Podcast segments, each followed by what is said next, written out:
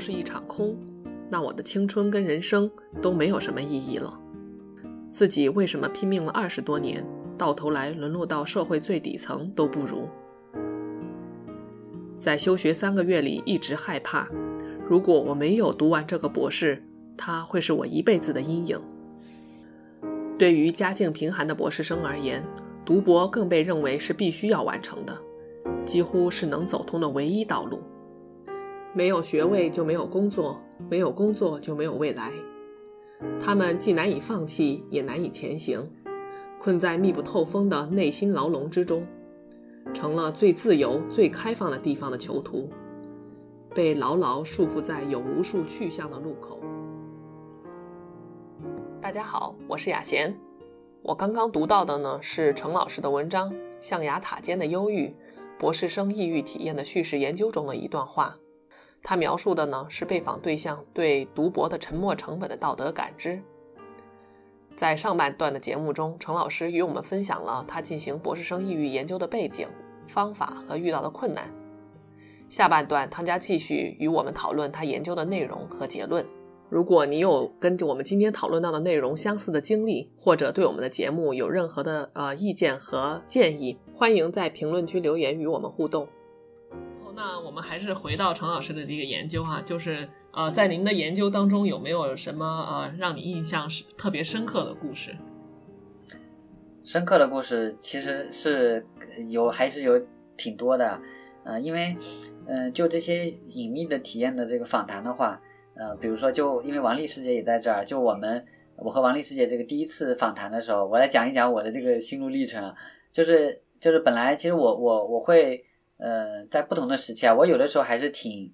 挺开朗的，就是说，好像就大家听他经常说那种所谓什么社牛的感觉，就是说，哎，跟谁我们都能都能聊一聊，对吧？雅贤我们也不熟，然后我们就一起吃个饭，我们就哎呀，这个聊这聊那，好像还是挺挺健谈的一个人。但我有的时候，呃，其实也嗯不是这样，有的时候也是一个呃，就是就是比较比较比较没有什么信心，然后哎呀，这个访谈这个话题我会很多担心啊，比如说，哎呀，王丽师姐会不会？会不会不愿意谈啊？会不会觉得有些东西很不好说啊？会不会觉得这个就是就是我就很很很担心这些的。我会我也担心，哎呀，会不会讲到很多呃，就自己比较不太愿意谈起的经历？我会会担心会不会就是让让对方不舒服啊，让王律师姐不舒服。所以当时我我会去呃在访谈的时候，呃，我第一次其实不知道那个王律师还记不记得。那第一次我会我开始我就说，哎，那我们是不是可以录音？然后王丽师姐就说，那要不还是不录音了吧？然后我当时说，好，好，那就不录音了。但其实这个这个呃，但那次我觉得第一次我和王丽师姐聊得特别好，我们聊了两个多小时，应该是，呃，然后聊到很晚。但那次全部都没有录音，就是就是我我越聊到后面，我其实一边觉得我们聊的真好，然后另一边就觉得天哪，这些都没有录音怎么办啊？我这个全都会忘，全都没有了。然后 就是但是但是我到现在才知道，你你的当时的情绪是那样，好像最后一次聊天的时候是录音了，对不对？就是最后在出出国之前，因为您说要保留，就是可能方便写作。但第一次见面可能也是出于像你说的，就是什么信啊，或者是因为第一次可能开始聊这个话题。对我也记得是当时我确实那样跟你要求，就是说不要录音。对，当时我不知道对你的研就是叫做呃学术的研究带来这么大影响，否则我当时应该跟你就是就是应该更坦诚一些，说让你录音也无所谓的。对，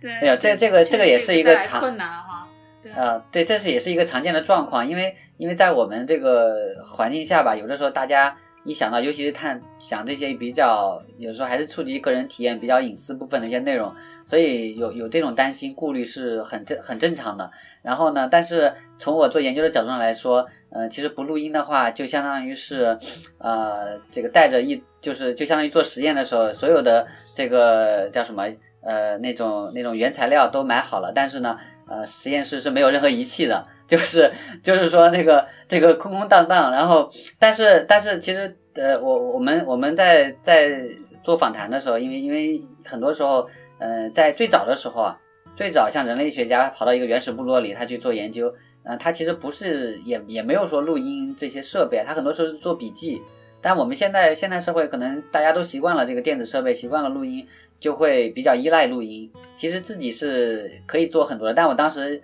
也没有做好充分的准备，我好像也没有带什么纸笔什么的，所以后面我只是聊完了之后，我自己靠自己的记忆啊，就记了一些一些点，然后就是呃，希望如果以后有机会能能再聊这个话题，然后就是，但我觉得那次聊天还是挺开心的，因为因为我们像我们做研究，我觉得很重要的一点啊，就是呃，还是要特别特别，就我们要要对自然界的研究。呃，除了动物的研究，我们有动物的伦理。那你对植物啊，或者很多方面，它也没有什么伦理上的这个特别的要求。但是我们做，因为我们的我们有的，我们有有植物也有。写文章的时候，不是我们在写文章的时候做动物实验的时候，是有一个就是，呃，就是要要要要不要涉及这些就是伦理方面的问题，对。啊。但但就是动物方面是有的。只只是说在我们操作的时候，对，只是说在我们操作的时候可能不涉及到这些，不像就是就是人类学家。是跟人类个体这样子交流，对对对，所以对人的这个呃和人的交往这种信任，其实是需要慢慢建立的。呃，也也也，我们即便是再再想怎么样，然后也也得充分尊重我们研究伙伴的这样一些目前的顾虑，因为你信任没有到那一步，你你你你，如果你就是说这个是就是不尊重对方了，不尊重对方，这个就就不可能有一个有一个好的结果。啊，所以我觉得这个也是研究中比较有趣的事情啊，呃，然后另外的其他的事情就是，呃，比如像呃，就是我们怎么样去呃，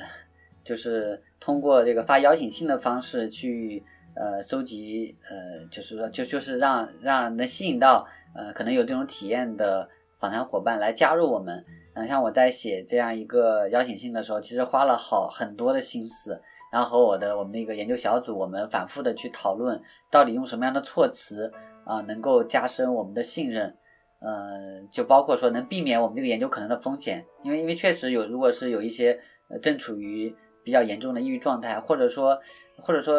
其实其实对对这样一些话题的研究，它的主要的一个风险就是说我们怕自己难以把控，呃，怕我们呃会陷入到一种，比如说如果有有。如果说有我们的呃，就是呃访谈伙伴，他呃会嗯，就是把我们当成一个特别重要的一个倾诉的一个对象，就超越了访谈关系，甚至说进入到了一种类似于，只能说是类似于这个心理咨询关系的状态。但是呢，我们又不是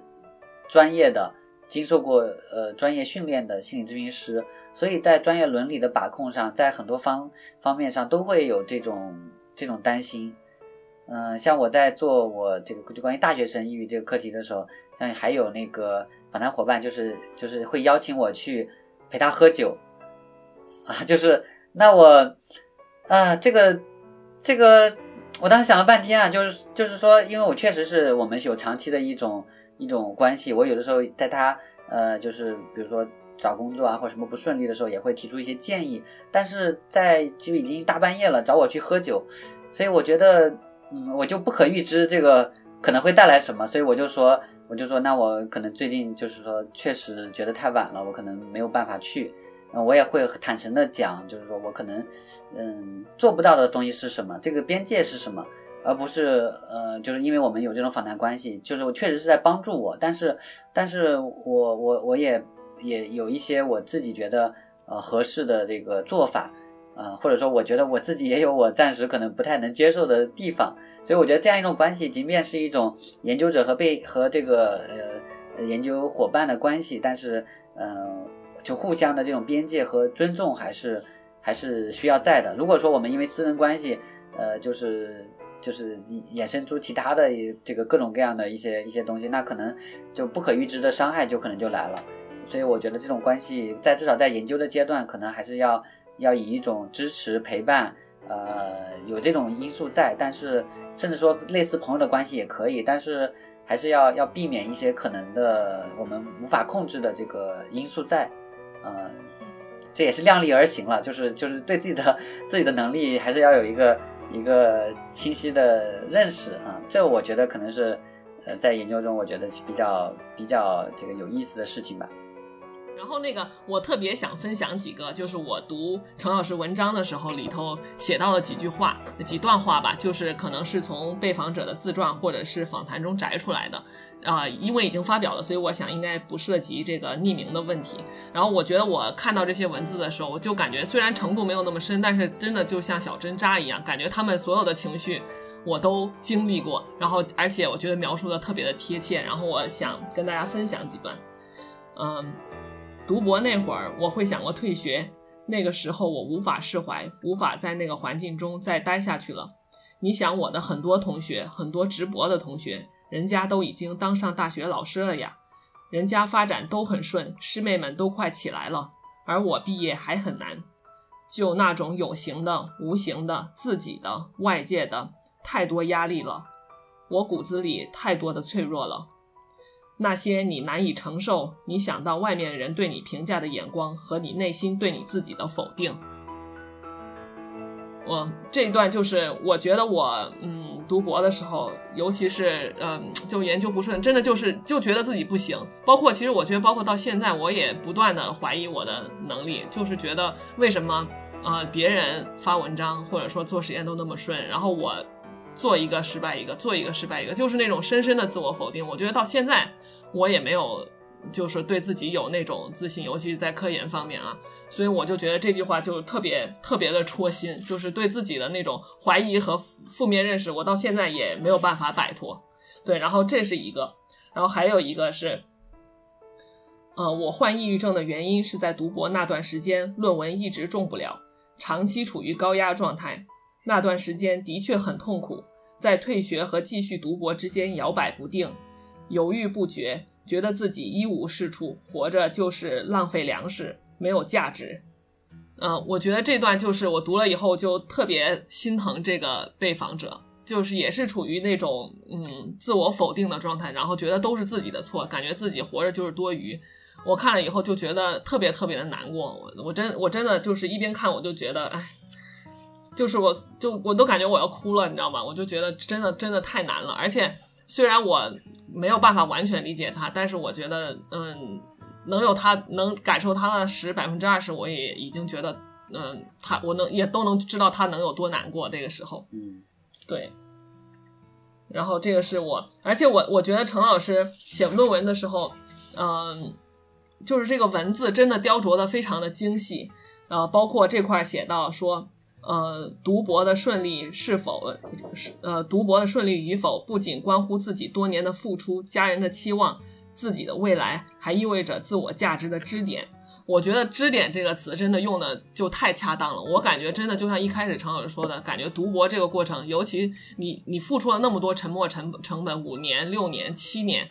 就是我觉觉得就是靠这个。这个点支撑着，如果你好像如果没有最后能达到那个目标，没有拿到你的学位的话，或者没有文章发表的话，就感觉世界都崩塌了那种感觉，你知道吗？嗯，所以，所以我就是嗯，看到这句我支点，我就是我觉得这个来形容这个博士学位或者说是这个文章的发表，真的太确切了。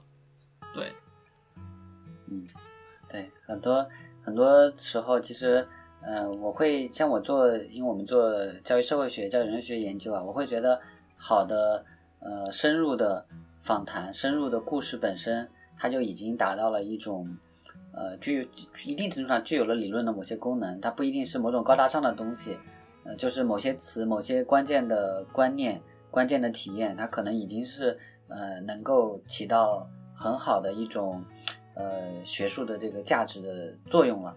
嗯，所以我我会我会对呃像我自己做的这个方向的研究有一个期待，就是因为大家经常还是把学术研究呃看成是呃一个特别的呃，比如说有的人会把它想的特别的神圣、特别的高大，或者特别的和我们整个经济社会发展有很多直接的关联，包括促进我们国家经济社会呃或者是攀登这个成为世界强国等等。我觉得这些当然非常重要。嗯，我们整个国家的快速发展和我们每个人都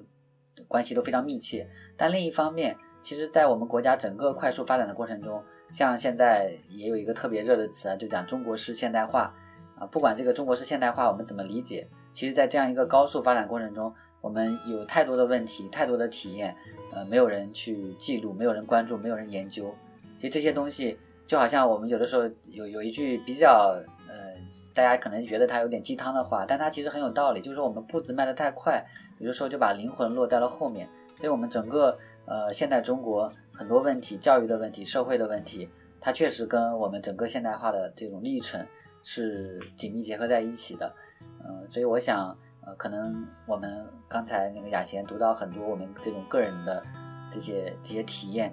它本身，嗯，是和一个更宏大的我们整个国家的历史是联系在一起的，嗯，所以我从这个角度上来想，嗯，我会，嗯，期待就是说这样的研究，也许不一定它在学术的意义上，或者说他提出了一种多么系统的，呃，特别有解释力的理论。我反而对我的研究的一个期待就是，它有一种对话功能，就是说，呃，我我也不知道这个学术界会不会对这样的文章给予什么样的一个评价，但是至少对于我所研究的对象而言，和所有有可能关心这个议题的人而言，这篇文章是有意义的。我觉得它就它就做到了一项学术研究的呃公共目的，而不是说它就只是在呃在一个狭小的一个学术圈子里去。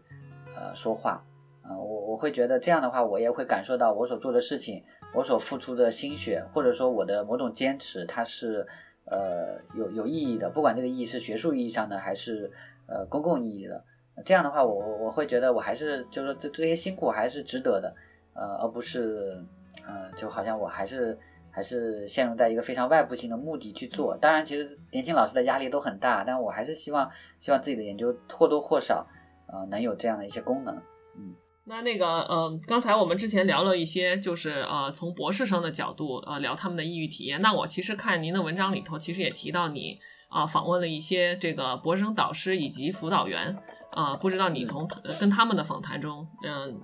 有没有得到什么比较有有意义的结论？嗯，嗯，我就讲三个小的这个故事啊，一个呢是，呃，访谈一个博士生导师的时候，呃，他就。呃，讲到呃，就是有有一点这个谈资色变，就是说一谈到这个抑郁这个话题啊，他作为老师都心里一颤，为什么呢？因为他自己也有过呃抑郁的博士生，然后他就讲，那那我就会问他，那你是怎么做呢？嗯，他就说，哎呀，那就嗯怎么办呢？那就有点嗯，就是不知道该做什么，就很很就是说比较容易做的事情就是减少降低对他的学术要求。和期待，但是，呃，这样一个一个一个一种一种降低，其实，呃，嗯，这会产生很复杂的影响，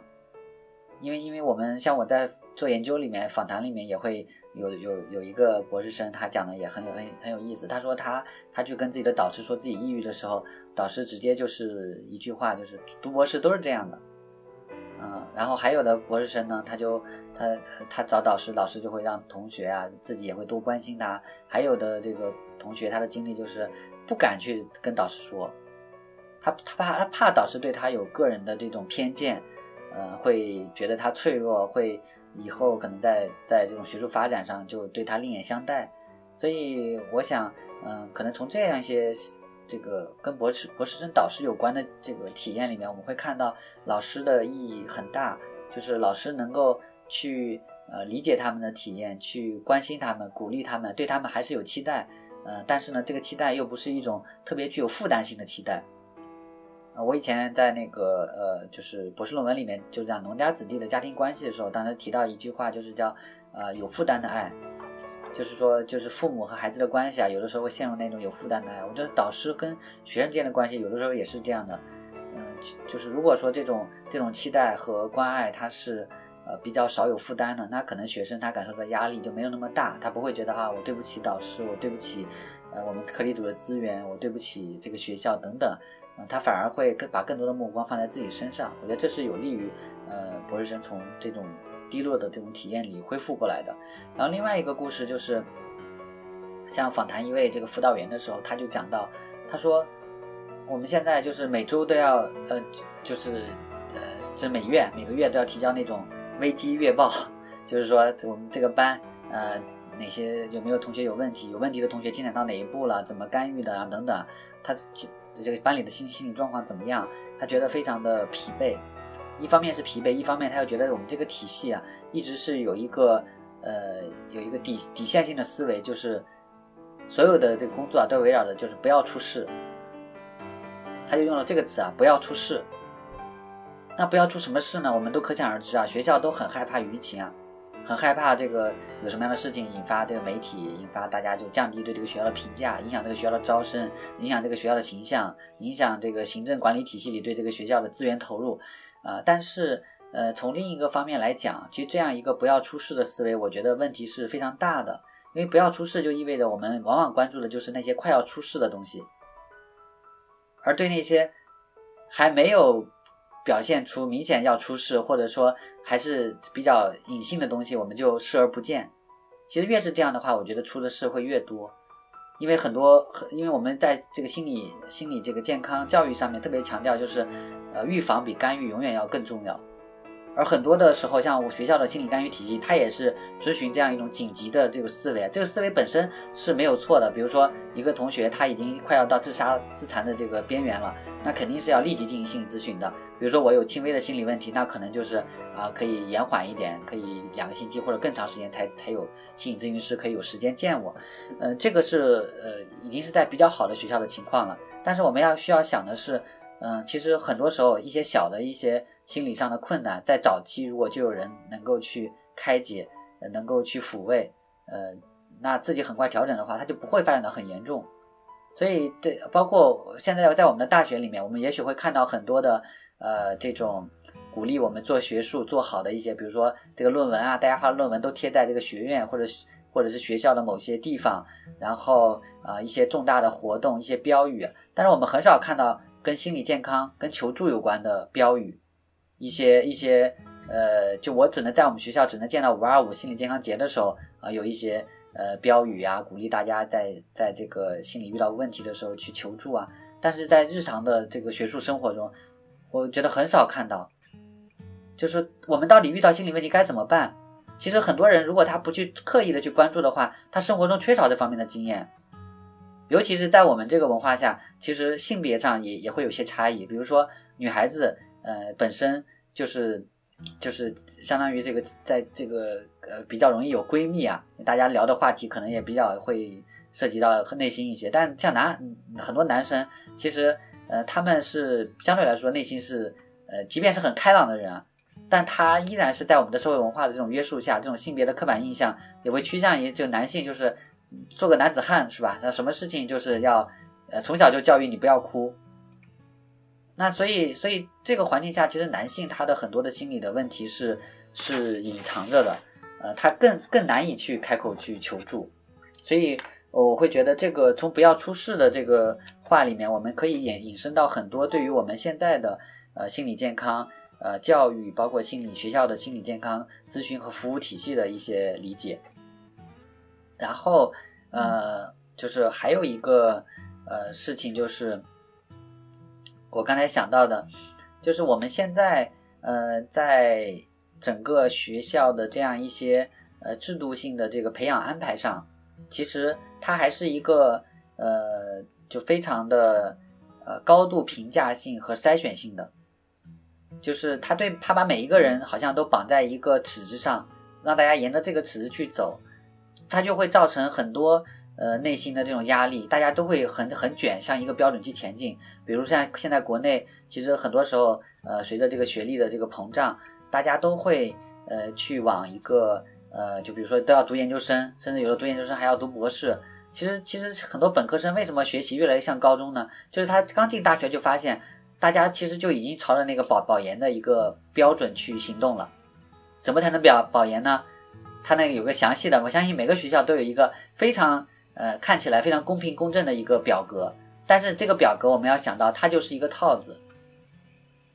你学绩点要达到多少，你的这个某些呃奖项是加分的，加入了某些社团是加分的，在学生会担任部长、主席是加分的。所以很多事情就是大家大家在本来大学大家来到这里是一个比较自由的一个一个状态啊，从那种应试教育的这种压力下解脱出来，结果来了之后发现。哇，这里有个这个评价标准只是不是不是不是简单的考试了，它是另外一个一个套子，另外一个尺子，所以很多人其实精神压力反而没有减少，反而变得更大了，因为以前就只是做题就行了，呃考高分就行了。现在呢，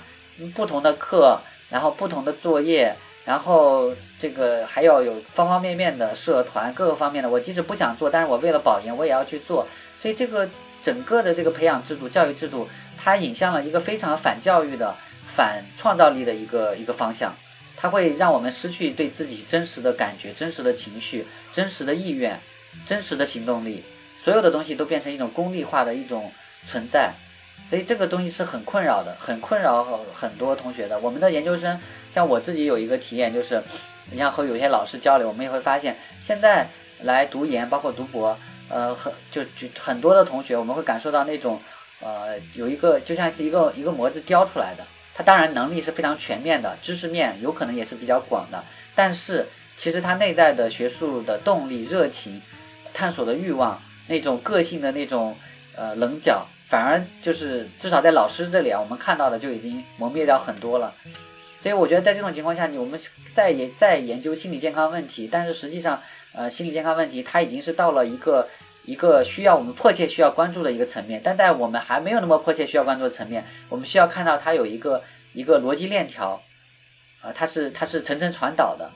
呃，这是也是我在访谈中，包括做跟辅导员啊，跟我们的老师来聊，呃，所所观察到的一些一些情况，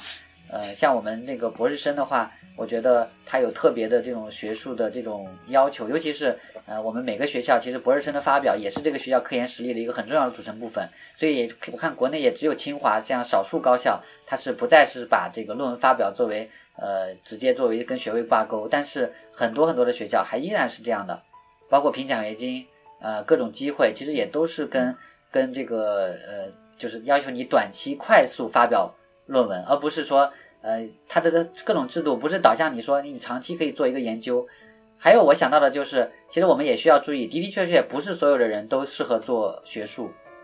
就大家的创造力需要在不同的层面展现。只是说很多人，有的人读博士就是觉得现在社会太卷了，工作也不好找，我去读个博士。呃，但由此带来的问题就是，我们我们怎么样去呃为我们的博士生的这种多元发展。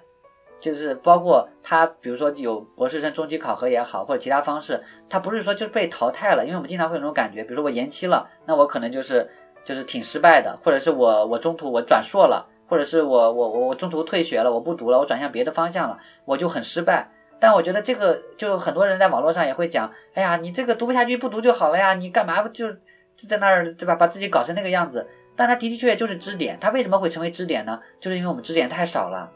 我们给我们提供的渠道太少了，我们的我们好像觉得只有那条路可走。像有一个呃，我看像我文章里也写到，就有一位博士生就就就写他说啊，没有学位就没有工作，没有工作就没有未来，没有未来我还活个什么劲啊？所以我觉得，如果是这样的一个坚硬的一个逻辑链条的话，呃，会让人过得非常非常的辛苦。而这个很多时候是我们制度真的做得很，我们只是在强调博士生的学术发表。啊，你要做好的学术，但是我们没有跟博士生讲，也很少有老师会讲。其实你不做学术，做别的也并不意味着你就是一个不好的人，你一样可以创造很多很多社会价值。他也许比你去呃非要自己去去做学术，发现自己不适合，呃还要坚持坚持坚持坚持再坚持，也许要要创造更大的社会和个人价值，增进个人的幸福。所以我觉得这方面的我们的教育都不够，我们永远是觉得人只有往一个方向去走才是好的。方方面面，从从基础教育到高等教育都是这样，那那我们每个人某种意义上都被都被异化了，都被绑在这个战车上滚滚向前。我们我们为什么会卷呢？因为所有人都往一个方向走。如果我们都往四方四面八方去走，那可能就会有不同的结果。当然，这更多的是我们制度和社会环境的改变。我们不能苛责个人说你怎么不往那走一走啊？怎么这读博就是你的支点了？你你就应该应该往其他方向想想啊。问题是往其他方向想想，我们现在无论在舆论上。在文化上，在我们的社会各个制度的建设上都很不够，啊，所以这这是造成了我们目前很多问题的一个根本的社会根源。嗯，程老师这个讲的特别特别好啊，我觉得，呃，我我说到刚才你说到那个有些老师不知道怎么样应对学生抑郁的问题，以及很多学校就把这个，呃呃。防止防止最坏的事情发生这个事情作为一个呃底线的话，我想到其实感觉其实我们嗯现在抑郁虽然听得多，但是对抑郁其实还是缺乏接纳，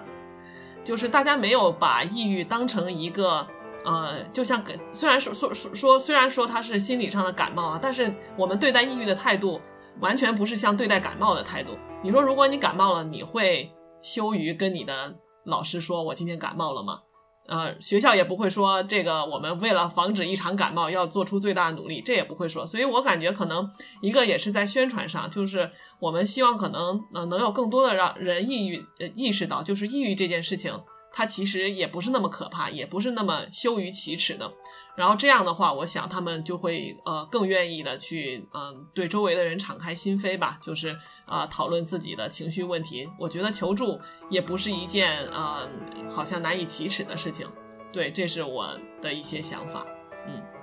那陈老师综合您之前说到那些材料，您这个研究啊得到一些什么样的结论呢？嗯，呃结在结论方面，其实呃我们主要想探索的一个核心问题。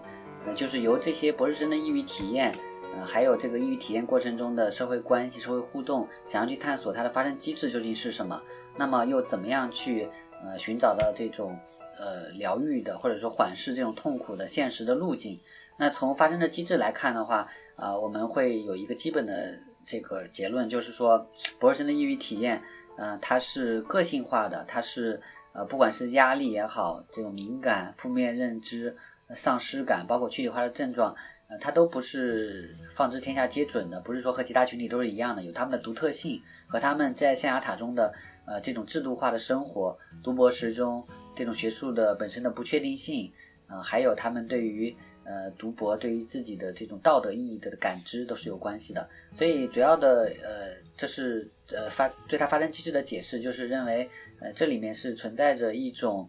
呃被。制度化的过程，就读博本身，我们需要意识到它是一个，呃，一个在一个制度性的场景中，我们逐渐去认可这个读博的这个象牙塔里面这样一个，呃，对博士生的期待要求，这里面会有导师，会有培养制度，各方面的共同的建构，那这样一个制度化的过程，其实，呃，会让我们陷入一种非常大的危险之中，因为这种制度化本身它有一种道德性的这种评判，或者它给我们安排了一个道德秩序，比如说有人会说我。发不出论文，我就一无是处。我不光是呃不不配做学术，不是一个真正的博士生，然后我甚至是不配活着。那他他就是完全被这套这套制度化的东西统摄了他全部的生活，呃，而不只是统摄了他的这个学业。所以由此呃，我们对他发生机制的一个揭示就是，我们认为呃这里面呃博士生他们之所以陷入抑郁的困境，其实是需要考察他们的道德处境。就是考察他们的道德生活，而不简单的去，只是说从呃像这个生命呃像那个呃精神医学可能就会从啊你这个某种呃神经传导物质的分泌，或者说出现了什么样的问题，呃我觉得我们觉得这是一个呃还是一个这个逆果为因的解释，就是经常我们把某种物质的缺乏认为是造成抑郁的，好像是一个原因，但其实它可能是抑郁的结果。真正造成抑郁的这种社会性的原因，我们经常是忽略的。那由此，我们认为，呃，我们需要注意到，在博士生抑郁的过程中，就像刚才雅贤提到那个词啊，他的支点，支点被撬动了，他的支点摇晃了，他的整个的世界摇摇欲坠，他觉得承担不了家人、朋友、呃，这个导师、同学的期待，啊，所以这样一个整个道德世界，或者我们讲是一个原有的道德秩序的破碎，是抑郁发生的原因。而怎么样从抑郁中恢复？就像我刚才说的，包括整个时间观念的重建，就是时间观念重建。我这里强调有两种观念的重建，一种是从一种呃线性的时间观转向一种多元的时间观，也就是呃线线性的时间观啊呃就是就指的就是好像是我的这个呃人生或者我的学术我的学业，因为很多时候我们读博之前的学业还一般都是比较顺利的。那这个时候，我们对自己也有比较高的期待，就认为说人生就像长江的水一样滚滚向前。但是实际上，人生是非常复杂的，学术也是非常不确定性的。所以，呃，我们如果能意识到，呃，我们能力是始终是有限的，那我们我们的人生是要能够接受不确定性的。我记得以前在呃《致青春》里面，呃，就是赵薇导演的那个电影，它有有一个陈孝正，呃，也是一个小地方出来的，然后他就。呃，有一句话，他就说我的人生容容容不下一厘米的误差，但实际上我们的人生的前进就是在一次又一次的误差，在在各种的机缘巧合之下前进的。所以这里面我们会看到他们这样一个对对自己这个人人生的整个走向、整个时间观的这种转变啊，还有就是从那种单一的走向一个更更更多元的呃这个时间观念，就比如说原先就是学术所有的时间都是为学术服务的，不写论文的时间都是浪费，那走向了一种就我我依然可以。呃，这个有有健身啊，我可以去养猫啊，我可以去有更多元的时间观，我可以在其他方面去发现我自己的天赋，发现我自己还是能够得到认可的，啊，那这种转向特别特别重要，这在我们的访谈里是特别经常会见到的。那由此我们会认为说，这种时间观的转向，其实它内隐的是一种呃道德秩序的重建，也就是我从其他的地方获得这个支点，然后我不再是只是以我学术发表，我在我在我的学业上。能够有多大的成就作为唯一的支点了，然后我我不再以这个东西作为我评判我自身呃自身价值，我是不是一个完整的人，我是不是一个好的人，我是不是一个有尊严的人的一个唯一的依据了。那这个时候我们就从呃这种困境中一定程度上就脱离开来了。所以有别人说，虽然那种说啊你这个抑郁是想不开，当然它是呃它是一个非常简单化。呃，非常其实没有什么解释力的一个一个说法，但的的确确，呃，就通过这项研究，我们也看到他这个想开的过程究竟是一个什么过程，他的时间观发生了什么样的转变，他整个的内在的情感和道德生活发生了什么样的转变，这种转变呢，它的的确确是呃变得更加开阔的一个过程。但是在每个人那里，可能都要经历不同的，呃，这个这个这个方向。比如有的人是跟导师有激烈的这个争执，或者是呃有有有直接拉黑，或者是直接休学。那有的人呢是通过自己缓慢的这种这种休息，因为他毕竟我们在学术生活中得到的资源和支持是不同的。因为最后我觉得很重要的一点就是，像我们最后一个标题，其实强调啊，抑郁是一个公共问题，就是寻找呃博士生抑郁体验，呃，它背后的社会根源。然后我们认为，首先，嗯，就是我们需要从这项研究里看到，抑郁体验的发生，它不只是个人的责任，我们需要有一定程度上，不是说所有，是一定程度上有免于自责的可能性，啊，那就是那也免于过度的苛责、密过度的自责。那另外一方面，我们会看到现在的高校的学术评价制度，啊，它这种对对博士生的这种，呃，包括从导师直接的这种压力传导到博士生身上，因为很多时候导师就是以博士生的发表作为一个很重要的自己职称晋升、去评选各种人才的一个很重要的渠道，啊，所以他他会过多的把他自己的发展和学生的发展绑定在一起。其实这种师生关系，呃，我觉得还是呃有有一点这个呃不好的地方，就在于说，因为原本我们说老师、呃博士生和导师的关系，当然在不同的国家它有不同的理解，有的国家呢是认为是雇员，有的国家呢认为是就是学生是人才培养。我想在我们。的这个制度情境下，其实人对对学生的指导和培养是一个非常主要的。学生不是不应该是老师去呃就获得某些这个就是现实的学术利益的一个直接的一个工具。呃，那所以我们但是这需要整个学术制度的导向的一种一种改变。学生当然可以是合作者，但是我觉得老师的指导需要特别注重这些啊。所以对高校教师的。精神健康的素养，我们会强调精神健康是全校责任，是公共责任，而不只是个人责任，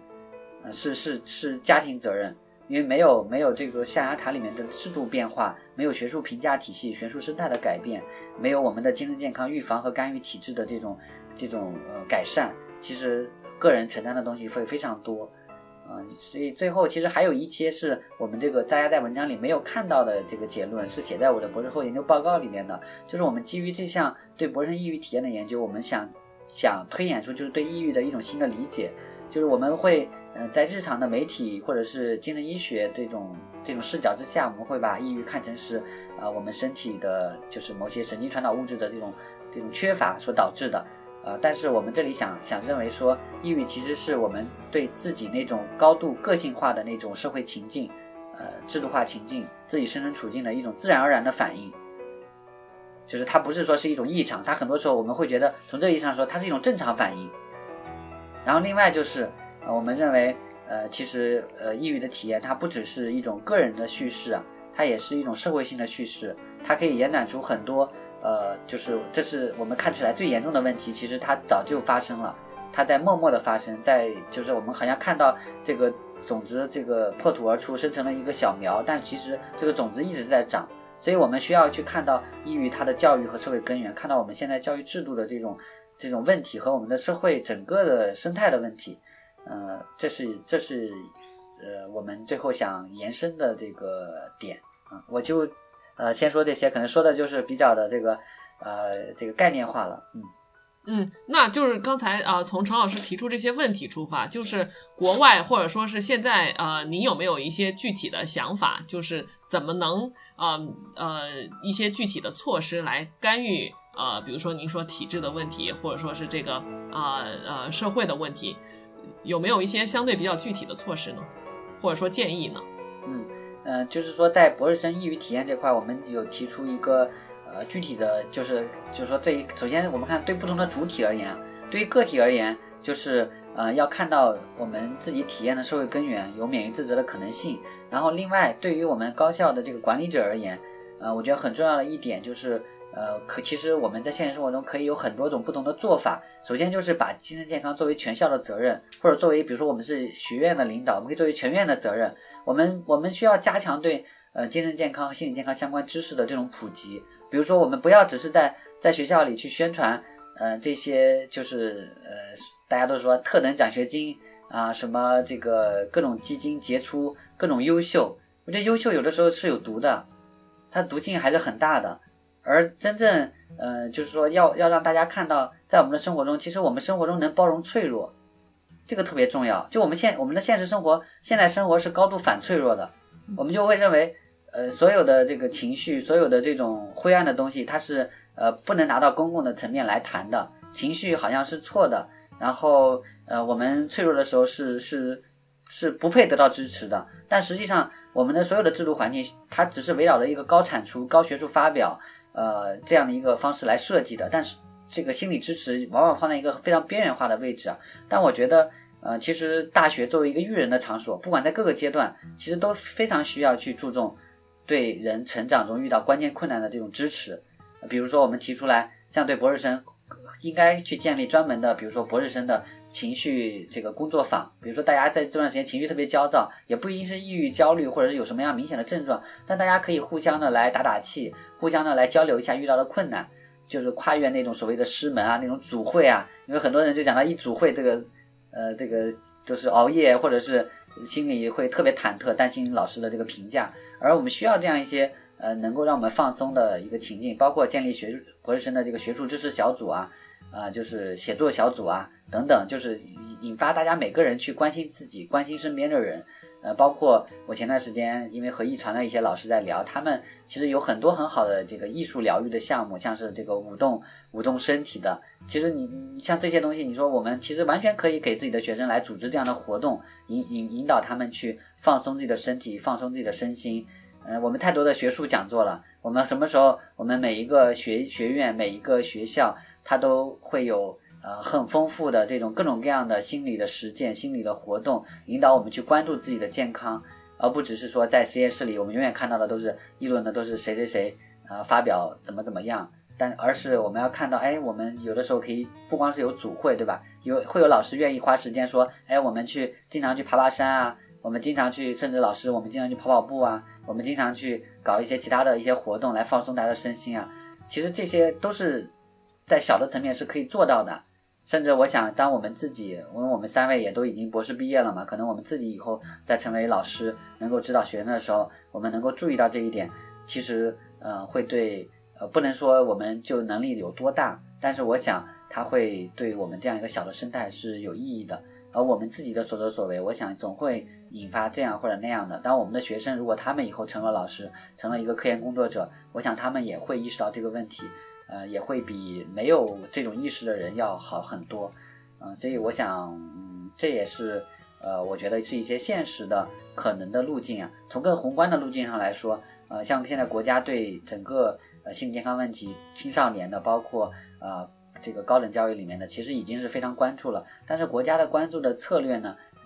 比如说能纳入健康体检啊，啊，要要通过层层的这种防控体系，就一层一层的不要出事啊。但我觉得它首先是预防的力度是比较小，往往是怕出事，在这个末端才发力，这个是不太够的。呃，另外就是呃，其实呃，我觉得很重要一点就是这是一个综合性的这个系统性的工程，它不是说只是通过心理健康方面的努力，包括我们整个教育评价、学术评价制度，还有我们整个教育生态、我们社会生态的改进。嗯，大家感受到社会压力这么大，不光是博士生啊、青少年，在教育系统中的人，在教育教育系统之中的之外的人，因为这几年疫情，其实啊，我觉得有有太多人在遭受各种各样的痛苦了。从世界性的数据来看，其实也因为疫情，很多人。都出现了这个，不管是家庭里出现家庭暴力的，还是在社会层面出现各种啊抑郁、焦虑，它都大幅的增长。我觉得我们国家因为因为这种也是受影响特别大，其实特别值得我们的政策制定者去去关注到这些。嗯嗯，对，我觉得说的特别好。然后我觉得有时候呃，面对抑郁的人，我们都不知道要怎么样面对他，所以所以有时候可能需要一些嗯。更多元的价值观，就是你像我现在虽然嗯，平常也可能看心理方面的书，有时候也看一些，但是我感觉我自己就是一个价值观特别单一的人，总感觉如果当不上教授就是失败者，挺难的，我觉得真挺难的，因为因为我们都是在一个具体的这个文化下去长大，然后我们接受的很多的观念、价值、道德都是一点一点建构起来的，嗯，所以我我就想到，呃，我在读。呃，凯伯文那本书里面，他有一个精神医学家的话，他也讲的特别有意思。他说，他说，呃，其实很多时候我们可能会被认为被被别人认为是一个好人，或者是一个有道德的人，呃，但是我们需要意识到，这种认同在某些时刻会给我们带来真正的风险。为什么呢？因为我们过度的接受了那样一种道德规范，当我们。在遇到复杂的社会生活，有的时候难以符合这种期待的时候，我们还要拼命的去符合这个期待，我们好像觉得自己道德上就不再完满了，我们就陷入了真正的道德风险。他说，在这个时候，我们可以做的就是改变道德规范，我们要要人为道德立法，而不是说让外在的道德完全的去制约我们。嗯，这一点特别重要，所以跟我们最后的结论讲到我们道德秩序的重建也是有关的。嗯嗯，好的，那这个呃。快快到尾声了哈，就是最后一个问题了。那个呃，王丽和程老师，如果你们身身边现在就有正在遭遇这个抑郁困扰的同学或者是朋友的话，你们会给他们什么这个比较具体的建议呢？呃，就其实刚才听程萌讲了很多，就是我就感觉我今天好像呃又接受了一堂程老师的课，对，就是因为他其实讲的这些。因为他谈到的这些就是社会根源呀，然后机引发的机制啊，包括他也提供了一些就是可可行的这些就是对策，对吧？然后帮助这个呃博士生能有更好的生存环境。所以，但是作为因为我呢，而我现在自身呢，我还没有达到陈老师那个 level，甚至也没有达到。说实话，就是刚才你说建议，其实我也觉得我自身。就无论是个人观点还是个人经历上，也没有达到，就是我跟你们讲的，没有达到输出的这个状态，但只能说是以个人的这种 就是经历吧，然后跟大家分享一点，就是我当时是，就是走过来，以及根据大家现状，然后包括陈老师提到的说。这个就是你不是你个人因素引起的这种，就如何能够放下自己，就只能说我给大家分享一下我这种心心理的历程以及我现在的心得。那么现在的状态就是，可能就要由于陈老师说的这种，就是当我知道很多事情是社会因素，或者说你不是你人人个人所能够去左右的时候，那我现在状态我基本上就是大家所谓的就是佛，就是口口中说的佛系，就是叫放过自己了，可能是。确实是我的学习经历，或者是个人人生经历，经历了一些就是起起伏伏。那我更加看淡了，就很多事情是你努力可以做到的，有些事情是从你一出生可能就这个阶层的划分，包括你个人的就努力程度的愉悦，或者遇到困境时候你的的对错，呃，这种这种举措的这种实施是不是是否完善。这个都不是你个人能控制的，所以我刚才觉得陈老师讲的已经很至少很好的安慰到我了。就是你不可能去像以前读博士的时候，你说你去跟别人比，对吧？去比这个这个时空，这这这个你的时间的这种成功来定义，我觉得这个都是对个人来说是一种内心的很大伤害。所以我由于我曾经经历过那种伤害，那么在未来面对生活的时候，我就可能会避免这些问题，包括我现在。也会保持一个比较 positive 的状态。那给现在就是，呃，当身边现在确实也有了，就是一些学弟学妹们，他们正在读博的过程当中，就是压抑的状态，或者说对自己不能成功或者达不到自己目标成功的这种心理状态，我想我能够给予我的一点经验的以及安慰，就是说，首先，我我我记得我当时就是会通过一些就是嗯。叫文学作品也好，还是说叫比如说诗人的一些诗啊，包括就哲学家的一些观点来安慰自己，就会你会发现，可能就是呃，在在历史的长长河当中，就是所有的人经历的悲欢，可能都是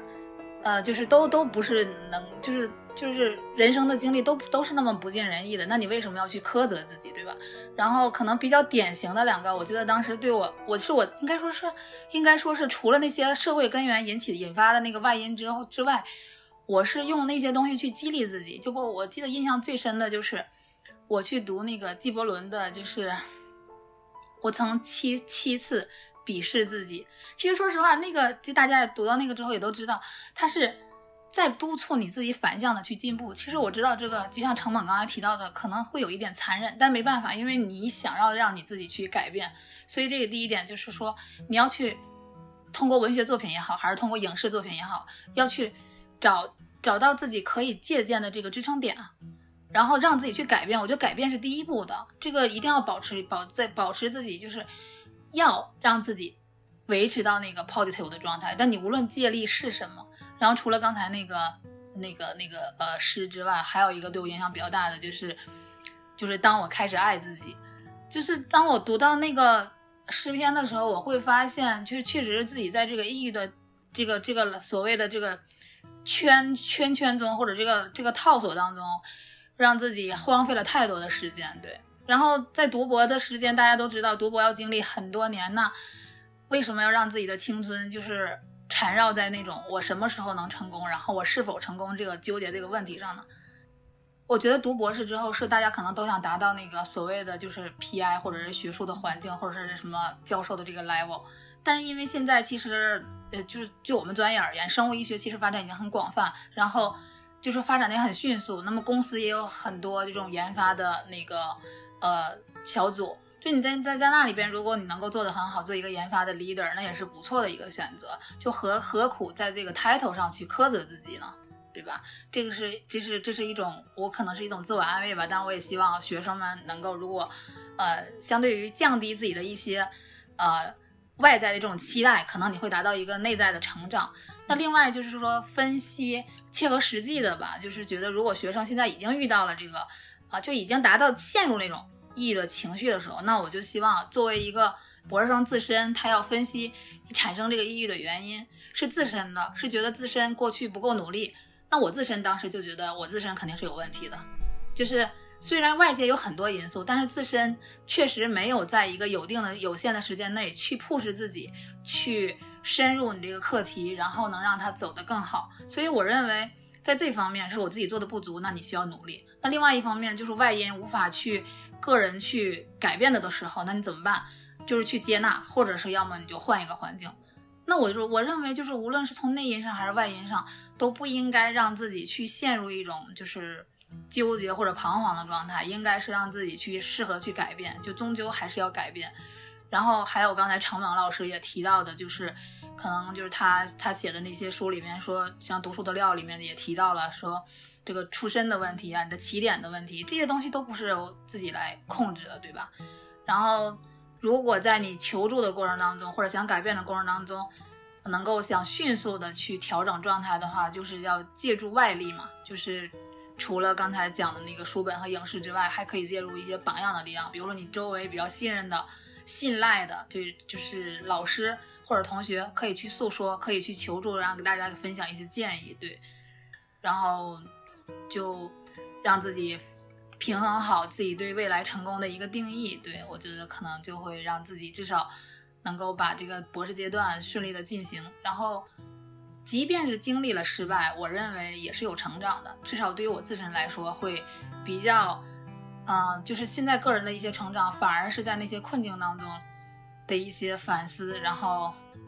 到最后的释怀。可能让你人生经历了一次蜕变，包括程猛提到的断裂也好，到最后再重建，这何尝不是人生当中另外一种成长呢？所以，嗯。就只能说安慰学弟学妹们，人生只要是你坚持下去，总会能够遇到更好的一片风景。对，嗯，其实，嗯，我觉得，嗯，怎么说呢？我会觉得，如果说，呃，有我们的听众正在经历这样一个艰难的过程，嗯，其实，呃，我觉得给出任何的建议，有可能，就是都是一种已经。已经走出来的人能够给你的，而在那个情境之中呢，究竟要怎么做，怎么样选择，怎么样度过一天一天的生活？我觉得需要意识到自己是自由的，就是这个感觉。其实我们在生活中经常是没有的，我们会觉得，比如说我每天的时间可能都是不自由的，包括可能我要承担的一些责任，我还是要承担，我也是不自由的。但是我想说的是。我们需要意识到，我们自己永远是自由的。表面上看，我们非要有有非要做的实验，非要完成的论文，或者非要拿的学位，呃，非要承担的期待。但实际上，啊，你就是我们有一个底线的思维，就是我永远是是自由，就是可以自由做出选择的。没有什么是我必须要承担，或者是呃，我我我必须要做的，尤其是学业上的事情。啊，比如说，那我们的这个父母，或者是这个在亲人的关系上，他可能确实是，确实要要维系，但也不意味着说，比如说父母非要我们怎么样，我们就一定要怎么样。这个也不是说，就是我们是有自由选择的这种能力和权利的。嗯，那在这个前提之下，我们再去考虑，哎，那我现在遇到这个困难，究竟是一种什么性质的困难？嗯，我比如说我学术上现在觉得自己深陷苦海，看不到岸。那么，呃，我我觉得首先一个就是，第一个就是要选择。就是要要要学会啊，自我原谅。就是很多时候，不是因为我能力很差，因为学术的这个，你特别到博士这个阶段，我们总想在学术前沿上去迈出一步，因为只有到这个程度，你才能够发表，才能够得到学术圈的认可。但是你要想啊，每个人选择的那条路，或者走进了那片海，有的人走进了一片浅浅的海，有的人走进了一片深海，所以你怎么样在这个海里游过去？其实，根本上来说都是非常不确定的。有的时候不一定是你你自己能力的问题，它有的时候可能跟你的问题、跟各种因素都是有关的。所以要多学会自我原谅、自我肯定。我以前在一本这个社会科学的作品里看到这样一句话：有的时候不是呃我们自己走的不好，而是这个路太烂了。所以还是要适时的肯定自己，我已经很不错了，我已经做的不错了。然后，那么呃另外一个就是。我觉得，就一个是在能坚持的情况下呢，我们觉得，哎，我还，我也许有的时候对学术失去信心了，但是我做学术的初心是什么？我现在还能，还能在有的时候感受到那种学术的快乐吗？我还能找回来吗？如果我还能找回来，我我或者说我决定我休息一段时间，我再找。我们有的时候真的可以学习，呃，我们访谈的那位那位其实是一位女同学，直接把导师拉黑了，然后直接退出了所有的组会群。直接回到家里，直接取得也当然取得家人的支持啊，就是休息了半年。那是不是我们允许我们，呃，生活中出现这样一些，呃，所谓的别人看起来可能是很大胆的或者是很意外的东西？其实也许是可以的，只要是能帮助我们去重新找回自己。所以我觉得抑郁的过程到底是一个什么过程啊？刚才王丽师姐讲的很好，就是说，呃，它是一个断裂的过程。这个断裂有的时候是自我的一个断裂，我们需要让自我重新成为一个整体。所以这个过程，呃，我们最终是要确立、确定一个信念，就是我们是，我们是始终是一个有尊严、有价值的人，不会因为说我们发不出来论文，我们学术做得不好，我们就失去自己的尊严和价值。呃，只要说我们不要停止去寻找，我们可以休息，可以躺平一会儿，然后可以可以就是无视有些人的期待和评价，我们永远都有这种机会和可能性，永远都在。嗯，包括我我们在这个研究里面也会强调一个观念，就是我们觉得抑郁它也是它是一种正常的反应，它表明我们已经不能再以现在的模式来进行我们现在的生活了。那所以我们就要改变，或者是改变我们的心态，或者是改变我们所处的环境，或者是改变我们以前所认为是正常的某种关系。所以我们觉得，呃，抑郁它是使一个人呃，重新成为道德主体，是一个回归自我，也是重建道德生活的一个契机。呃，当然我们完全否认这个痛苦有任何呃本真的意义，就是痛苦，我会觉得，当然它会，我们对痛苦的反思，我们从痛苦中走出来，这个过程是有意义的，但痛苦本身，嗯，是永远不希望任何一个同学有这种体验，对吧？我们今天讲的，如果你完全听不懂，嗯，那我会觉得。嗯，挺好的，就是说你可能你你就没有过那种挣扎的那种那种经验，这是一个很很幸福的一个心理状态。嗯，所以嗯，我如果说你有这种体会，会感受到呃某些相似的东西，呃，我觉得呃那那一定要承认自己的感觉，承认自己的情绪，承认自己拥有拥有一切生活可能性的这种机会，嗯，不把自己限定在某种特定的特别的生活方式之中，呃，因为因为你你你可以成为任何一种人。嗯，这是没有任何人可以可以限定你的啊！当然，在在法律的框架，呃，对吧？在在这个一定的道德良心的这个这个框架之内，啊，我觉得如果是有这样一个心理上的准备，那么可能无论是啊，我就坚持走学术这条路，对吧？也许我学术成果不是很突出，我至少也可以毕业。呃，如果说我觉得毕业都很难，我试一试，对吧？我坚持坚持，我以一个好的心态，我不太在乎导师或者其他人的评价。我试试看，如果我实在不行，觉得真的很痛苦，那我确实可以选别的路去走，哪怕别人一时不理解我，甚至觉得我是一个失败者，有什么关系呢？这个人生那么长，对吧？不是说我眼下没有做好这件事情，我就做不好别的事情。嗯，我们人生，我们实验都会试错，其实我们的人生也会试错，给自己一些试错的空间和可能性。嗯，我想。这会让我们自己啊，包括我们这个社会，也许我们这个社会失去了一个痛苦的一个学术研究者，我们却收获了一个呃一个可能的一个社会活动家，或者一个公益慈善的一个呃做出很多贡献的人，或者是呃做创造出某某些这个经济价值的人，呃，或者是哪怕是我们收获了一个幸福的人，这对我们这个社会依然是有益的。所以这是我从我自己这样一些这个。命途多舛的经历中感受到的，呃，当然我知道每个人的痛苦之中都是不是轻易能得到安慰的，也希望大家能从自己身上去发现力量。好，我就说这些。嗯，好吧，好，那我们就呃非常感谢两位嘉宾，谢谢程萌老师，谢谢王丽，啊，那那我们就下期节目再见了，拜拜，拜拜，拜拜。